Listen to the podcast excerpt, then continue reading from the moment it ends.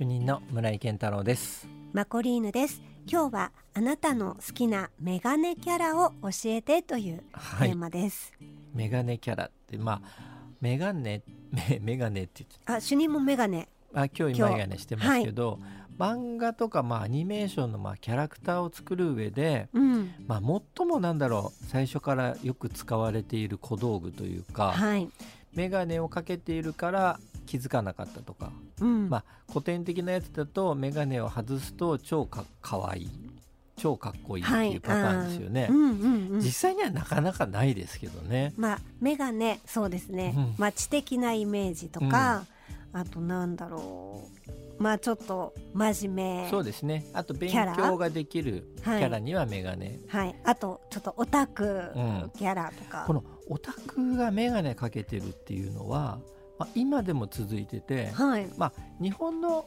漫画とかアニメだとその表現ちょっと減ってきましたけど、うんうん。あのアメリカとかの、まあ、いわゆるナードが主役のアニメーションとうんかだとやっぱメガネなんですよね。だからとかうん。メガネ外して綺麗になるみたいな要するにその手法って今でも続いててはい。もうさすがにないんじゃないかなって思ったりするんですけど、うん。でもまあそれぐらいなんだろうこうクラシックだけどもその表現方法としては今もこう続いているというですよね、まあやっぱ重要なアイテム。ですよね。はい。あとキャラクターに変化をつけやすいっていうのもあるしうんまあなんだろうないわゆるギャップを作るのに、えーすごく便利な道具というか、そうですね、うん、なんですよね。だからいろんなメガネ今日ねたくさんメールいただいていろんなメガネキャラ送ってもらいましたけど、あのこ主役でうん、メガネっていうと、もうやっぱ今映画もヒットしてるコナン、うですね。名探偵コナンとかうん。思い浮かべますけど、はい、サブキャラとかでもよくねメガネって使われますよね。ね。まあだからさっきあのー出た知的なうん。イメージとか物知りとか、うん。えーいわゆる博士的な感じのサブキャラには、まあ、メガネをかけたキャラクターが多かったりしますし、誰が好きかな？うん。うん、まあでもね僕らだとまあのび太。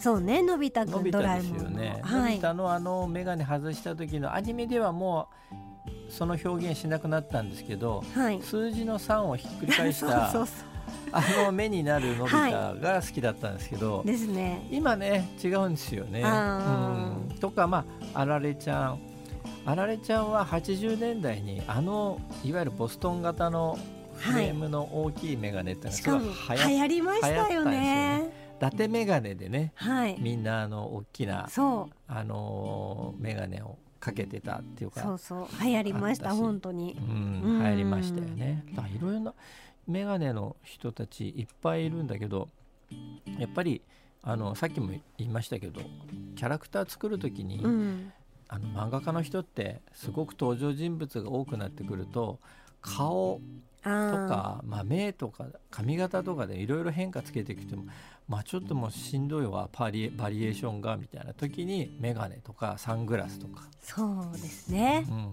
まあ帽子とかもあるけど。グラスも確そう。かにサングラスも便利なんですよ。確かに漫画でありますね。ちょっとねあのミステリアスっていうか、うん。目を見せないことで表現するみたいなこともあるし、まああのーコナン君だと眼鏡が光るっていうあのキまあラーン、そうですね。まあエヴァンゲリオン、はい。あのもそうですけど あのだからあの光ることで緊張感を与えるとかうん。だから、ああいうのも漫画っていうか、まあ、アニメーションの独特の表現方法で、そううん。かあと登場人物がやっぱ多くなると、うん。メガネキャラの人って必ず出てくるような。ますよね。だからあのちびまる子ちゃんのあ。あのお友達で、あのたまちゃんね。たまちゃん、うん。うんあたまちゃん好きですね。たまちゃん確かだどなたかあメッセージくださってたと思うんですけど、たまちゃんとか丸尾くんとか。メガネですよね。たまちゃんも丸尾くん目見えることありますっけ？たまちゃんたまに目が見えるじゃないですか、うん。丸尾くんって目見えたっけな？この間見たんだよな。ちびまる子ちゃんのね。ちびまる子ちゃんは結構ねそういうお友達でメガネちびまキャラいるよる子ちゃんのね話はちょっとまたいつかしょう、はい。あのあのー映画をねうん。ちょっと古い映画なんですけど歌が主題のやつがあってちびまる子ちゃんの映画があるんですけど、それがすごく良かったのでそれを思い出しましたあ今度いつか特集してもいいですねちびまる子ちゃん、はい、ぜひぜひやりたいと思います。まあメガネキャラ、あと誰がいますかね。まあ誰がいるっていうかありすぎて、あとねあのスポーツ漫画で配給うん、の月島系とかメガネ。そうですね。うんうん。メガネですよね。メガらネですよメガネを意識してなくて、あ、はい。そういやメガネかけてたなみたいなキャラクターも結構いますしね。そうそう。だから小道具的に使わスラムダンれるキャラ、クでもね。あそうですね、はい。メガネくんですよね、だから小道具的に使われるメガネキャラと、うん。もうなんだろう。もう顔の一部になっててメガネはは基本外さないみたいな、えーそういうキャラも多いし。だからなんかメガネね僕はあのあと女の園のそうです星、ね。和山山さうんうんんうんうん。メガネですよね。そうですよね。はい、でメガネってこれあの絵を描く人はい、にはあ難しいんですよ。じあの最初の頃って。あんまりこうあ上達してこないと眼鏡をちゃんとかけたキャラクターってすごく難しくってそれで言うとー描くのにやっぱ難しいんですね難しいんですよ。メガネっ特にてまあ、正面はかけても斜めになった時に顔と眼鏡の間に、ねそう隙間ができるじゃないですか、うん。あの隙間を描くのがすごく難しくって。ですごーっと思ったのは、まあ、大友和弘のうん「ドーム」っていうあドーム。漫画の中で、まあ、うん。老人が眼鏡をかけてる人が出てくるんですけどその眼鏡とうん。目の奥その眼鏡の奥に目があってその眼鏡と顔の間の隙間があってみたいなのをめちゃくちゃこう当時はリアルに感じたんですけどはとかいうあのいわゆるこう絵の表現としても眼鏡っていうのは、いろんなこう差が出るというか作者によってどう描くかみたいなところが出る小道具ですよね。ああとこうレンズのなんていうのかうん。光光光る感じとかね。ひ光ってて半分目が見えてるみたいな、とかそういう中で演出ができるんですよね眼鏡があると。いろんな。はだから表情でいろんなそのあの感情を表す絵で表すっていう以外にあなるほど。なんかできるんですよ。あとほらメガネをなんかこうちょっと下にうんうん。ずらしてるようなずらすとか。感じとか、うん、もうそうだし、まあ、必殺技的なことですよね。外しちゃうっていうのはね、うん。うん、なんかそこでこう可愛いかっこいいとかう、んうん。なんかそういう表現をできるとかなんか物語にこうアクセントをつけるっていうことができるとか、なんかそういうこともあってメガネって本当ね便利なんですよね。はあメガネすごいですね。メガネだけいろいろ考えて 考えると。はい。そうか。メガネ描くの、うん、難しそうだな。難しいですよ、うん。だからあられちゃんも当時真似して描いたけど、あの眼鏡がうまく描けないんですよね、うんうん。鳥山明絵うまいなっていうのは本当にあの眼鏡の描き方だけでも。で鳥山明のキャラクターっていうかそのサブキャラクターとかいろんなので眼鏡とか、まあサングラスかけてるのが多いですよね。うんあのお太陽もサングラスかけてますし、うんはい。だから割と鳥山明先生は割と眼鏡というかサングラスを多用するっていうか、なんか太郎もサングラスかけてるしなんかいろんなサングラスをかけるとか眼鏡をかけることでキャラクター作るみたいなの本当じょお上手でですすねね。さあ早速あのリスナーさんうんのはい、好きなメガネキャラだったりこう読んでいきましょうか。そうですね。はい。じゃあこっちからいきますよ、はい。一個ラジオネームタイピエンコさん。ありがとうございます。えー私が中学高校の時に大好きでかなり影響を受けた倉持房子先生のデビュー作が「メガネちゃんの独り言」という作品でした、今その漫画が手元にないのでヒロインの名前や細かいストーリーはわからないんですがおとなしくて地味な容姿でメガネをかけていることにコンプレックスを持った主人公が好きな男子からおうメガネは君の魅力だよと言われ自信を持つ16ページぐらいの短いお話でした。あー16ページぐらいなんですね。私も学年で一人だけメガネをかけていたので漫画に励まされた気がしました。先生はデビュー当時は17歳の高校生。めきめき頭角を現してマーガレットを代表する人気漫画家になっていかれたんですよね、と、はあメガネちゃんの独り言っていう作品だったんですいいね。ですね。は倉持房子さんのはいいですよあね。ね。少女うん漫画なんかこう王道というかはい。ま読んでました、あねマーガレット。いろんなタイプがあはい。りますけど、い、いですね。ちょっと読みたくなりましたね、うんうん。ではではこちらも紹介したいと思います、めいたくさんありがとうございます。ありがとうございます。村井主任マコリンさんこんばんは。こんばんは。さて私の印象に強く残るメガネキャラは藤子不二雄アニメに登場する小池さんです。ああ、こういう来ました小池さん。小池さんはねメガネのイメージあんまないんですよね。僕はもうもう一部というか。なんか顔の一部ってはいい。うか感じなんですけどはいも、で藤子不二雄作品には欠かせないバイプレイヤーですが多くの方は私同様天然パーマでラーメンが大好きというイメージだと思います、うん、むしろ小池さんという名前を聞いただけでラーメンというキーワードが連想できるほどって言ってメガネの主役級キャラクターはどれだけでもいますが脇役ながら多くの人の、えー印象に同じイメージで残るのは小池さんが筆頭ではないかと思っていますそうですよね。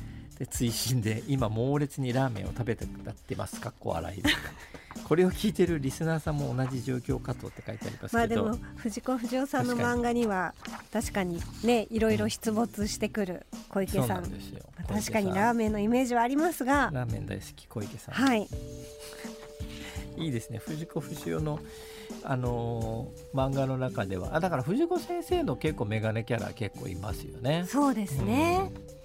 さあ次桃猫さんありがとうございますありがとうございます。えー今週はメガネキャラ特集ですねなんて素晴らしい企画なんでしょうありがとうございあますり。がとうございます漫画アニメキャラで誰しも好きなメガネキャラっていますよね、いますようね。ん、うん。私的には男性キャラだとマクロスフランフロンティアのミシェル最後のメガネが割れてるシーンは衝撃でしたと。とガンダムのシャアのサングラス姿。ただただかっこよかったです。そうなんです、うん。シャアはねサングラスをかけて歩くんでね。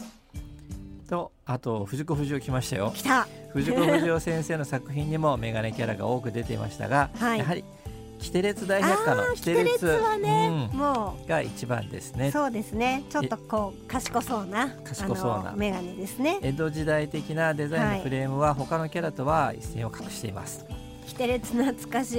ね、と女性キャラになるとメガネは萌え要素としての取り扱いも含まれるのでしょうねと。確かにね。本当に可愛らしいキャラが多いと思います、あのちょっと面白かったのは窓マギ魔法少女窓かマギカの明美穂村、えー教会の彼方の、えー栗山未来エヴァンゲリオンのマリー・ラストリアスですね。ね。五等分の花嫁の中野さつきとメガネキャラの女性部門の上位では赤色のメガネが多かったことですと、あ、フレームがうね。ん、赤色のフレームって可愛く見えるのですかね、と。引き続き調査したみたいと思いますので引き続き調査よろしくお願いします。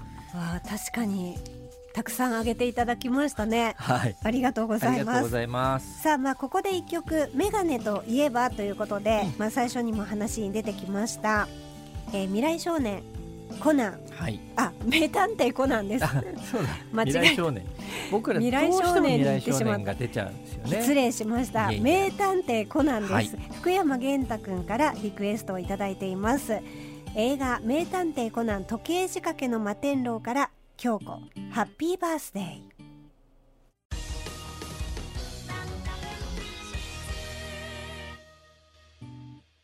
主任の村井健太郎です。マコリーヌです。今日は好きなメガネキャラ教えてというテーマではい。お届けしています、メールがたくさん来てるので、はい。どんどん紹介していきたいと思います。はい。えっ、と正文さんありがとうござあいます。りがとうございます。村井主任マコリーヌさんこんばんは。こんばんは。以前本屋さんに並んでいる漫画の表紙で一目惚れをしたキャラクターがいます。うん。森かおる先生の作品「エマ」の主人公エマです、うん。エマ。はい、まあ、とてもその緻密な女女の子ですそうですそうねです。絵の表現がうん、うん。ある森かおる先生の作品ですね、はいストーリーとしては19世紀のロンドンを舞台とした裕福な貿易商のウィリアムと元家庭教師の下で働くメイドのエマ。身分違いのラブロマンス。あエマは派手さはないのですが素朴で凛としているところが好きです。今回のテーマを機に思い出してよかったです。いただきました。ありがとうございます。嬉しいですね。でもその凛とした感じがね、うんうん、その眼鏡でね表現されてますよね、はい、うん、えー、続いては篠 M さんありがとうございます。ありがとうございます。えー、マコリンさんも来週にこんばんは。こんばんは。いろいろ思いついたメガネキャラ。うん、その中で多分他の人があげないであろう懐かしい漫画を思い出しました、えー、主任はご存知と思いますがはい。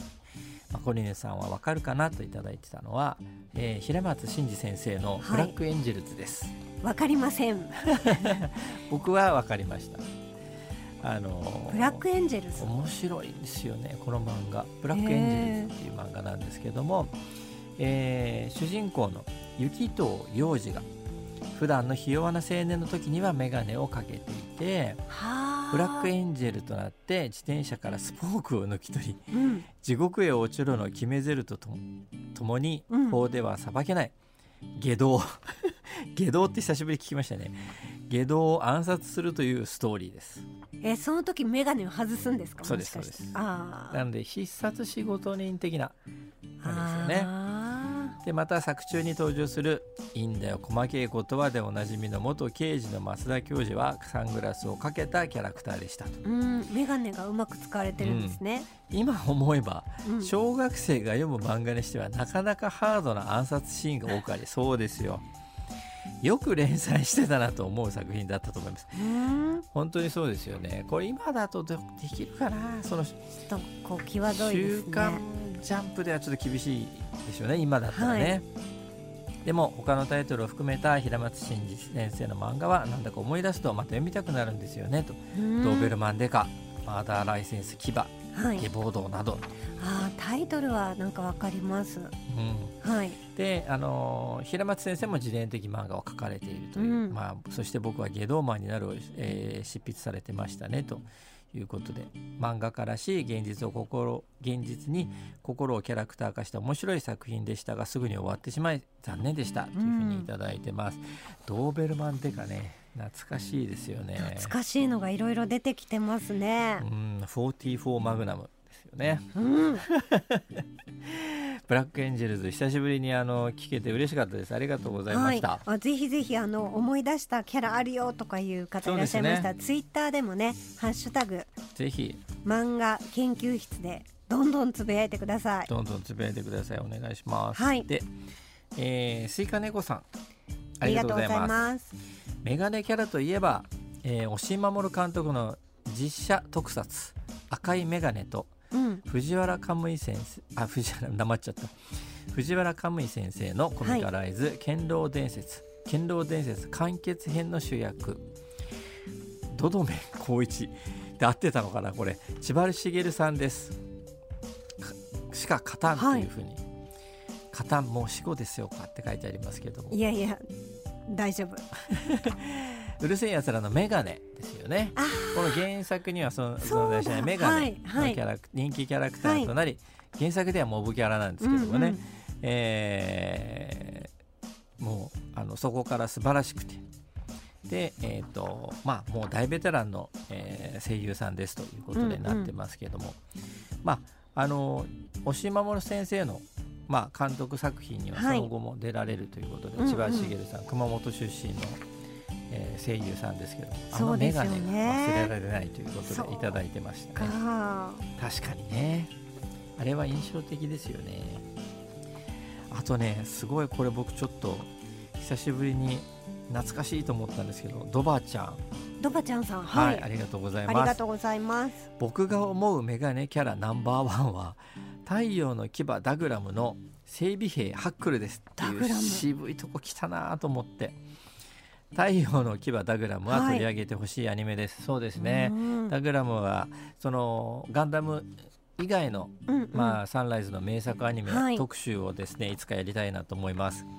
ハックルは根が真面目な整備兵なのですがコンバットアーマーダグラムを支える重要な役割で最初は連邦軍でしたがゲリラデロイヤ7に加わり見事解放軍を勝利に導きました、うん、おじんと言われていましたが軍人なので数々のピンチをダグラムメカニックとして救いました。今にして思うことですが太陽の牙ダグラムはものすごい長いドラマで風とともにサリヌとコンバットをアニメで塗り直す独立運動ってこんだみたいな。教条主義小説っぽい感じとこれをロボットアニメで見せられると今のアニメがすごい貧弱に見えるのは僕の錯覚なのでしょうかと。政治ドラマとしてあまりこういうドラマないんじゃないかなということで、はい、よろしくお願いしますということでいただいてました。うわかなりこれだけでも、うん、今日読んだだけでもそうですね。すごい幅広幅広いですね。幅広いですね、うん、小池さんからダグラムまで。はい、はい、まだまだありそうです